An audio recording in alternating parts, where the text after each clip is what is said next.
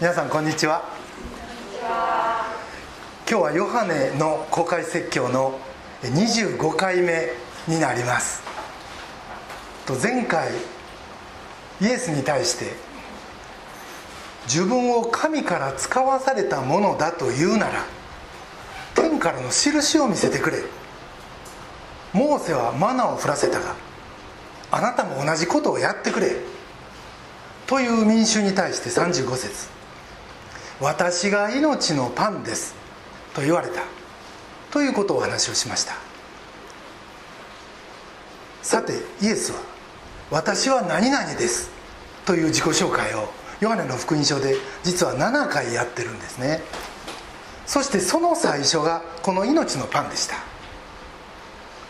同じような言い回しがあと6回あって2つ目は「私は世の光です」3つ目が「羊の門」4つ目が「良い羊飼い」5つ目が「私はよみがえりであり命です」6つ目「私は道であり真理であり命です」そして最後7つ目が「私はブドウの木」となります。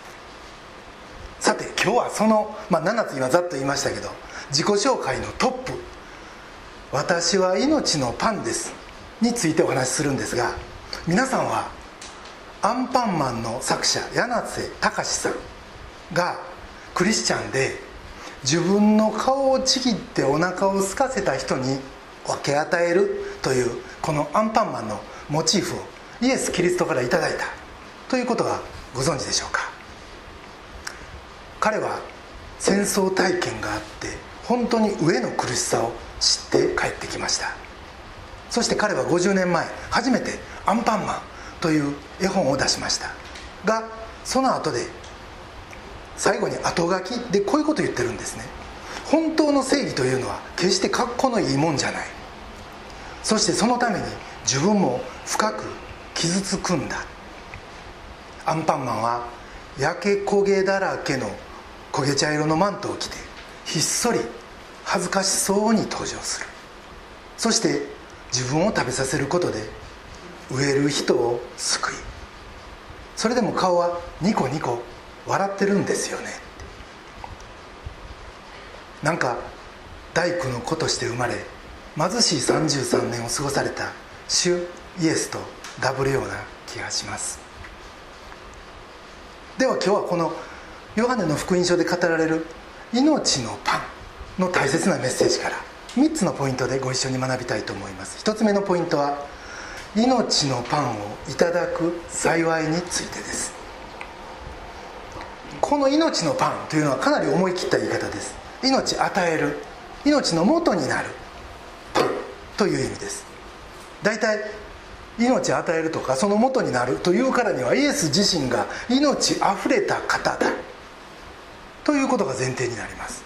そしてイエスはそういう自分だからこそ35節。私のもとに来る者は決して飢えることがなく私を信じる者はどんな時にも決して乾くことがありません。と言い切られるのです。その意味で僕らクリスチャンももし命を伝えようとするなら僕ら自身がイエスの命に生かされていないとダメだ。ということが分かります、まあ、さもなくば命は伝わらんからですよね。伝道は理屈じゃない。と思います。さてこの35節の「私のもとに来る者は飢えない」という言葉から私のもとに来るイコール誠のパンを食べるという意味だ。と理解することができます。じゃあこの「来る」「食べる」は具体的に何を言ってるんでしょう？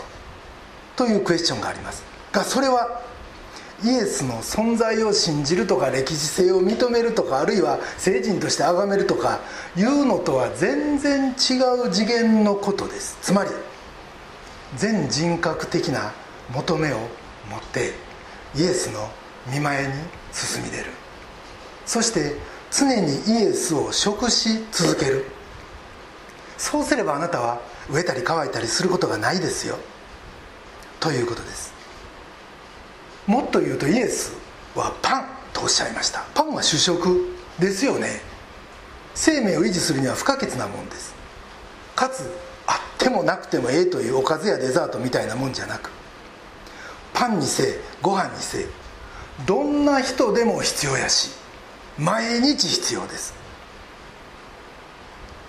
しかしこのイエスという主食を一旦食したらそしてイエスの前に出続ける限り僕らは再び飢えたり乾いたりする余地は残されてないんですよね。なんでそんなこと言えんのか。それはですねマタイの5章6節。これは三条の説教という中の一部なんですけれども義に植えくもの植え乾くものは幸いです。その人たちは満ち足りるからです。この植え乾きというのはイエスによって満たされるということ。そこまでイエスは責任持ってくださるということです。それはこの2つの御言葉の間に「私によって」という言葉を挟むとよく分かります。義に植え乾くものは幸いです。私によってその人たちは満ち足りるからですって。イエスはそのために来られたしまたイエスと共に到来した神の国のテーマが実はここにあるからです。先日実はあのゴールデンタイムってあんまりまあ言わないんでしょうけどあのテレビの CM を見たんですね。でうわこの時間帯の CM 本当に変わったなって思いました。これまで、まあ、見てたらですねこう5つ星のホテルでこうゴージャスな男女が楽しんでるとかですね豪華客船に乗ってこう世界一周クルーズとかねジュエリーファッションあるいはもう AI 付きの超高級車みたいなもうこれぞ憧れみたいなのがあの時間帯並ぶわけですよね。ところがそういったもろもろが全部消えてなくなってるんですね今、まあ、こういう時代やから。ということです。でも僕なんか若い時やっぱりもう仕事忙しくて休みも取れん。でも定年退職したらもう豪華客船飛鳥に乗って100日ぐらい世界回りたいなって本気で思ってました。でもあそういう時代でもなくなったんやな。まあいろんな事件ありましたから。でも今思うとなんかねそれがね人生の目標じゃないんだけどなんか目標っぽいものになってたっていうか。でもそんなもん目標でも目的でも何でもない。いずれにせよあこれは人生のメインディッシュじゃなかったんやっていうことを改めて思いました。もちろんそういう業種いろいろなこう観光とかファッションとか娯楽でビジネスされてる方もおられますからそれ自体は悪くない。しそれを軽く見るつもりは僕全然ないんです。僕自身商社で繊維扱ってました。から自分のことも含めて思うんですけどあ今世の中揺さぶられてるよなって。何が本質で何が刺身の妻なんか。人生で不可欠なものって何やって。この機会によく考えてみなさい。と神はゴールデンタイムの CM 通しても語っておられるんちゃうかな。と思いました。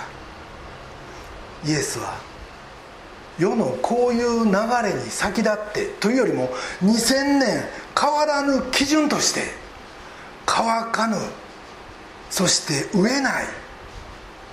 命の水と命のパンを僕らに示しそしてそこへ招いてくださっている。ということです。パウロは言いました。ローマの8章38から39節。私はこう確信しています。死も命も見つかりたちも支配者たちも今あるのも後に来るものも高いところにあるものも深いところにあるものもその他のどんな被造物も私たちの主イエス・キリストにある神の愛から私たちを引き離すことはできません。どんな状況が起こっても神に愛されてるこの僕らのこの喜びを奪い去ることはできない。この満足をかき消すことは誰にもできない。そんな命のある張りのある喜びを僕らこの五里夢中の中にあってイエス・キリストから直接いただくことができる。これってなんと幸せなことかな。と思います。命のパンをいただく幸い。これが一つ目のポイントです。二つ目のポイントが信じるということについてです。ここで言われてる信じるとは一体どういうことなんでしょう？36節しかしあなた方に言ったようにあなた方は私を見たのに信じません。なんかこれだけ見ると信仰とは逆のことが書いてあります。ちょっと実はこの言葉難しくてですね実はあなた方に言ったようにというこの内容がよくわからないんですね。多くの人はこれが実はイエスがどこかで私を信ぜよと語ったそのことを言ってるんであってただヨハネの福音書にはそのことが具体的に載ってないだけやと言います。そうかもしれません。があなた方に言ったということのもう一つの解釈があってですねそれは預言書に書いてあるというんですね。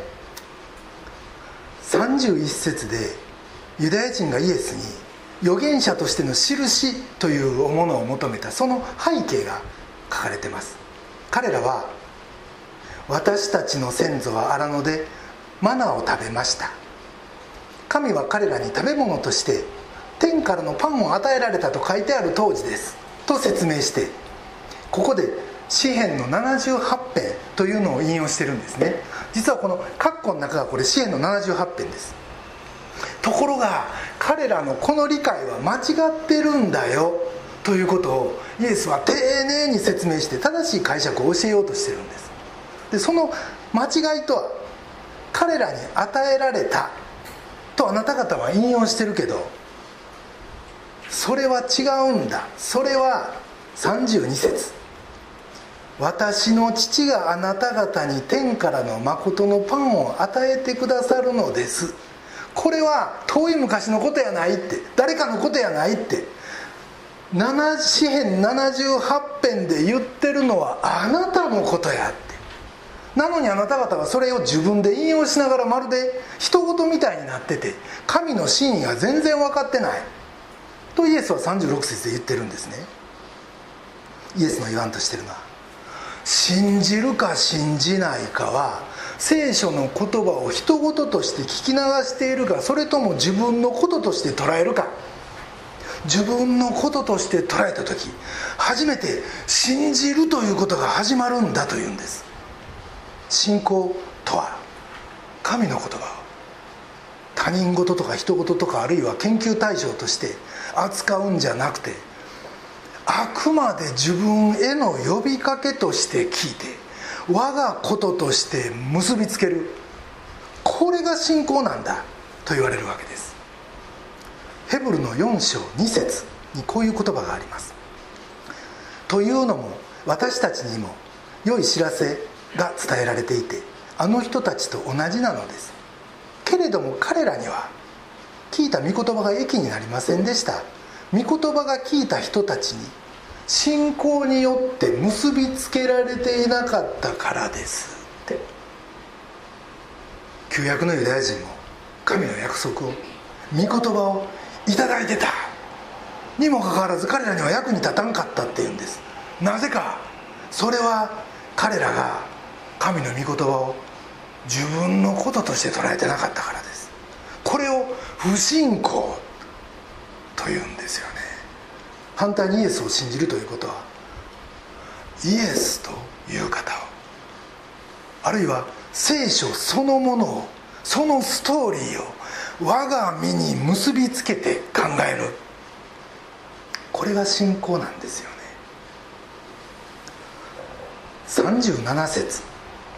父が私に与えてくださるものは皆私のもの元に来ます。とあるようにイエスはこの「信じる」を私のもとに来ると言い換えてます。この表現はちょっと難しいんです。けどこのすぐ後の38節と合わせて読むと意味がよくわかります。私が天から下ってきたのは自分の思いを行うためではなく私を使わされた方の御心を行うためですっ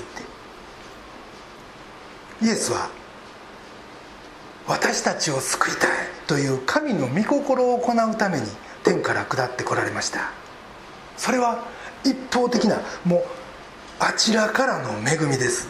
でもその来るというのをただ手こまねいてるんじゃなくて先ほどは信仰御言葉を自分に結びつけることだと言いましたがでも言い換えるとですね自分の方からイエスに向かっていくこの行動するこの意欲です。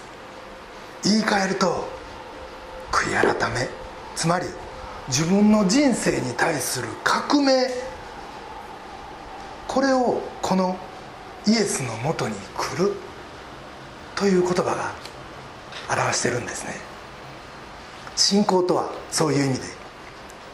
受けて自分に結びつけるという手であると同時に自分から率先してパンと取りに行くパン食べに行くイエスに向かっていくそういう行動でもあるわけです。要は手も足も使う。これが信仰なんですよね。信じたけど生活変わらんいうのはどっかおかしいし本来やっぱり少しずつでも変化していくもんやと思います。これまでガブガブ飲んでも飲んでも喉乾いてたそんな世の水ではなくイエス・キリストからいただく誠の水を求めるようになる。そして新しい命と生きがいというものを少しずつ積み上げていく強めていく。そういう変化がこのコロナの揺さぶりの中にあってるべきやしさらにその変化はおそらく私たちの周りでも起こっていくんじゃないかと思います。信じるとは語られた御言葉を自分のものにし受け入れそしてさらにイエスに向かっていくこと。これが2つ目のポイントです。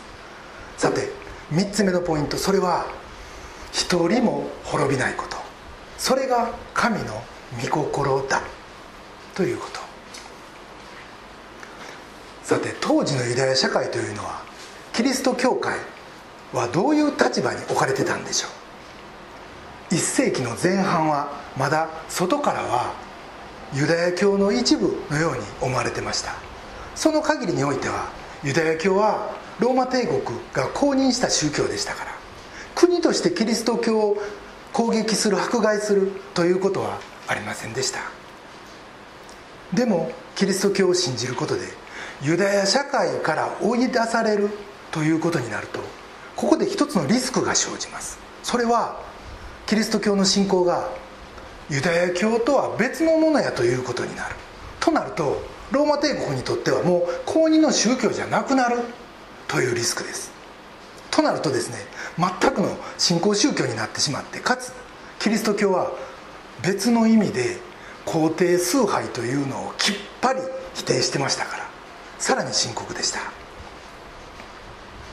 そんな状況下ヨハネがこの福音書で最後に記しているのが復活のイエスがペテロと会話された記事です。私の羊を飼いなさい。とペテロに伝道者になることを命じられます。と同時に21章18節。これは最後の方ですねこの福音書の。ペテロに衝撃なこと衝撃的なことをイエスは言われます。誠に誠にあなたに言います。あなたは若い時には自分で帯をして自分の望むところを歩きました。しかし年を取るとあなたは両手を伸ばし他の人があなたに帯をして望まないところに連れて行きます。つまりここでイエスはペテロの殉教を予告してるんです。ヨハネがこの福音書を記した AD90 年にはすでにペテロの殉教は起こった後だったと思われます。がいよいよ迫害が激しくなって教会は街道から追い出されそしてコミュニティからも排除されもう身を寄せ合うようにして生きるもうそんな不安な状態にキリスト教会置かれとった。もう外から見ると何とも心もとない。そんなヨハネの教会でした。でもイエスはそこで37節こういうことを言われます。私のもとに来るものを私は決して外に追い出したりはしませんと。そして39から40節こう言われます。私を使わされた方の御心は私に与えてくださった全てのものを私が一人も失うことなく終わりの日によみがえらせることです。私の父の御心はこう見て信じる者が皆永遠の命を持ち私がその人を終わりの日によみがえらせることなのです。と言われます。イエスがここにいるのは父なる神がお使わしになったからです。そして私たちのうちで誰一人滅んではならない。全ての人が永遠の命を持つべきだ。そして永遠の命で生きてゆく必要がある。これが父なる神の御心なんだ。というんです。これはイエスが実際自分の体を持って生きておられた時に話された内容です。ところがこれを誰も信じなかった。信じないどころか挙句の果てにそのイエスを殺した信じないということはそこまでいくんですよね。このことは僕らがイエスが目の前にいたらもっと信じれるのにとつぶやく時に思い起こす必要があると思います。本当にイエスが目の前にいたら信じれたんかって。人間の心はそんな簡単やないということです。そしてあの弟子たちまでイエスを捨てた。それなのにそのイエスはよみがえってすぐに弟子たちのもとに行きます。そしてその中の一人のこと。それはヨハネが書いています。まずトマスですね。彼はなんか僕らの代表みたいな人なんですけどイエスがよみがえったってもう他の弟子たちがもう大はしゃぎ大盛り上がりしてる時に俺は信じない。俺は直接イエスを見ん限り。イエスの体に触れん限り。絶対信じない。言い張るんです。するとそこにイエスが現れ私の脇腹に手を入れなさい。私の脇腹のこの穴に手を突っ込みなさい。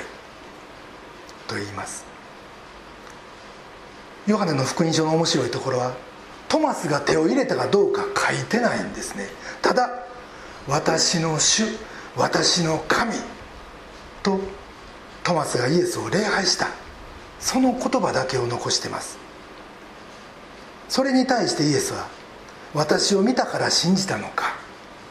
見ないで信じる者は幸いです」と言われます。でも一方でこの6章の40節ちょっと見ていただきたいんですけれども「私の父の御心はこう見て信じる者が永遠の命を持つこと」と言ってます。これだけ見るとあここで見ないで信じるのがええって。見て信じるのがどっちやねん正反対のような感じがします。でも違うんです。トマスにはトマスのペテロにはペテロのそしてこの時代の僕には僕のあなたにはあなたの A さんには A さんの B さんには B さんの一番信じれるアプローチを主はご存知でそれに合わせて最高の取り合わせで望んでくださってる。という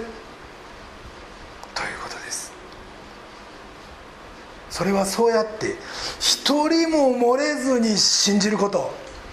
一人たりとも漏らさない。これが父の御心であってこれがイエスのご降誕のそして33年のご生涯のそして十字架の究極のテーマやった。ということです。ヨハネの17章12節というところに大祭司の祈りと言われるイエスの祈りがあります。こういう内容です。彼らと共にいた時私はあなたがくださったあなたの皆によって彼らを守りました。私は私が彼らを保ったので彼らのうち誰も滅びたものはなくただ滅びの子が滅びました。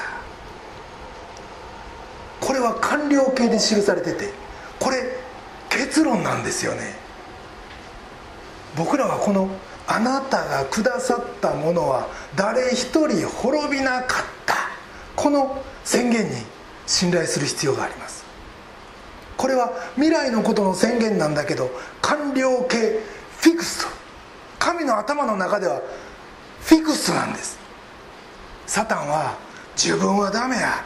自分は救われん。いかにも謙遜風に間違った思いに陥れよう陥れようとします。が実はこれは謙遜でも何でもない単なる不信仰です。全能のイエスに対する不信でしかありません。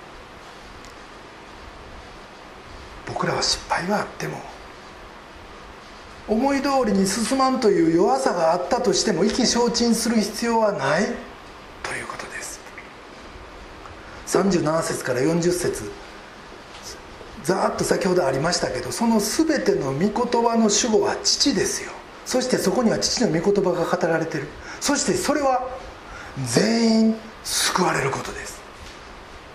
ザッツイットもうその唯一の御心を遂行するためにイエスは来られその御業を成し遂げ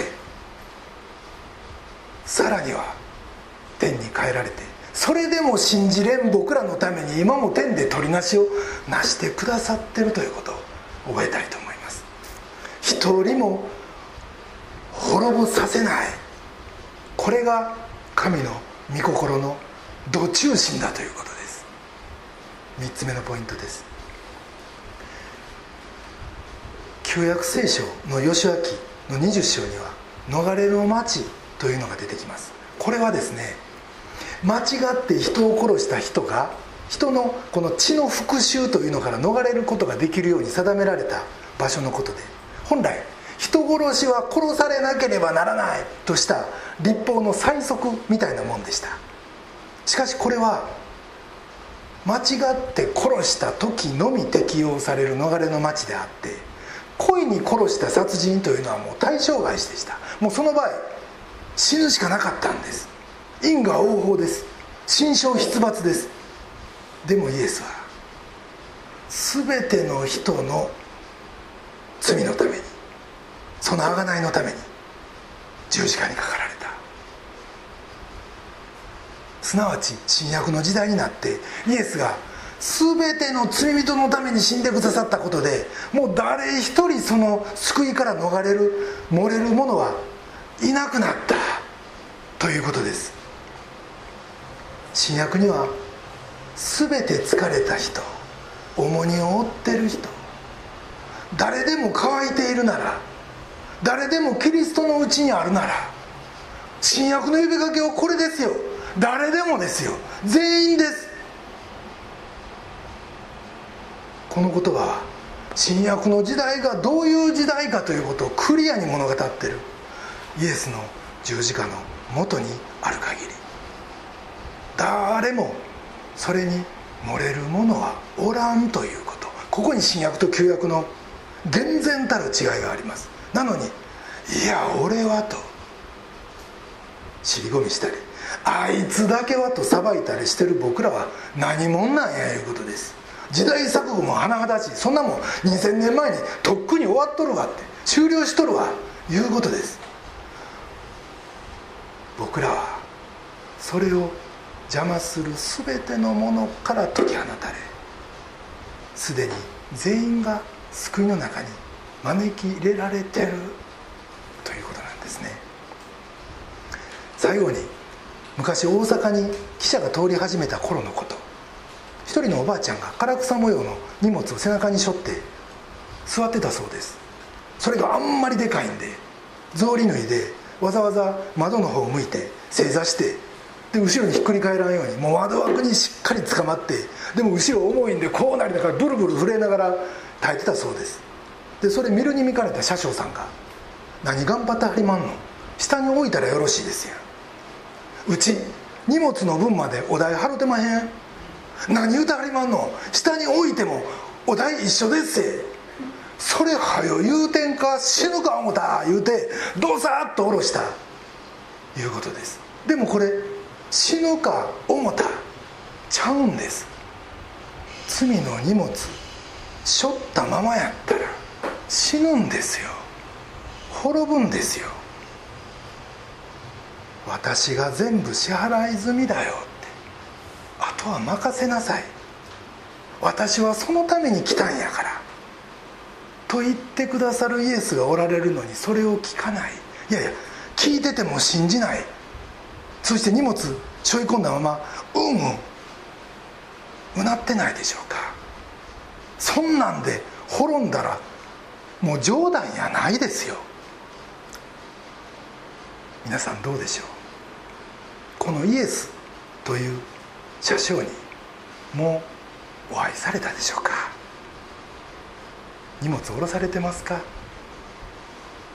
車窓の風景楽しんでますか。共に旅するお友達と会話弾んでますか？食事してますか？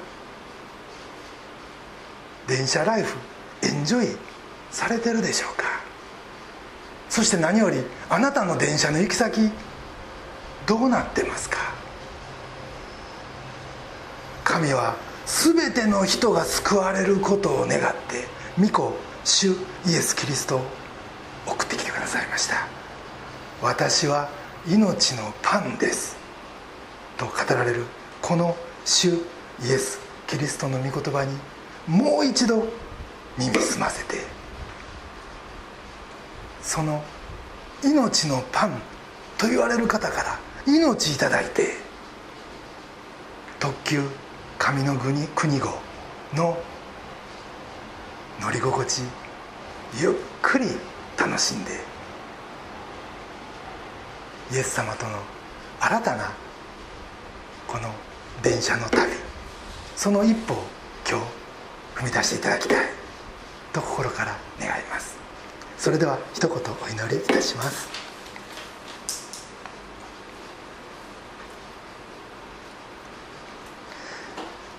私の父の御心はこう見て信じる者が皆永遠の命を持ち私がその人を終わりの日によみがえらせることなのです。愛する天のお父様皆あがめます。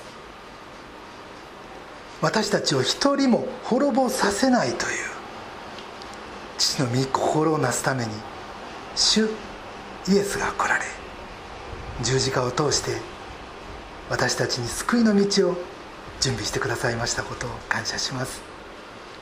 どうぞあなたがくださったこの一方的な恵みを私たちが受け取るだけではなく自ら進んであなたに近づき命のパンを日々食することができますよう導いてください。また聖書の語りかけを私自身へのあなたの愛の語りかけとして受け取ることができますように。そしてもしまだこの主イエスをご自分の救い主として受け取っておられない方がおられましたら全ての人類の罪の贖いのために十字架にかかり死んで復活され今も生きて働かれる主イエス・キリストを信じ神の子とされ永遠の命をいただきこの世にあっては地の死を世の光として光り輝く味のある人生を歩み死後も天の御国を受け継ぐものとされる。そのような新しい道に決断することができますよう。どうぞお導きください。この時を感謝します。主イエス・キリストのお名前によってお祈りします。アーメン。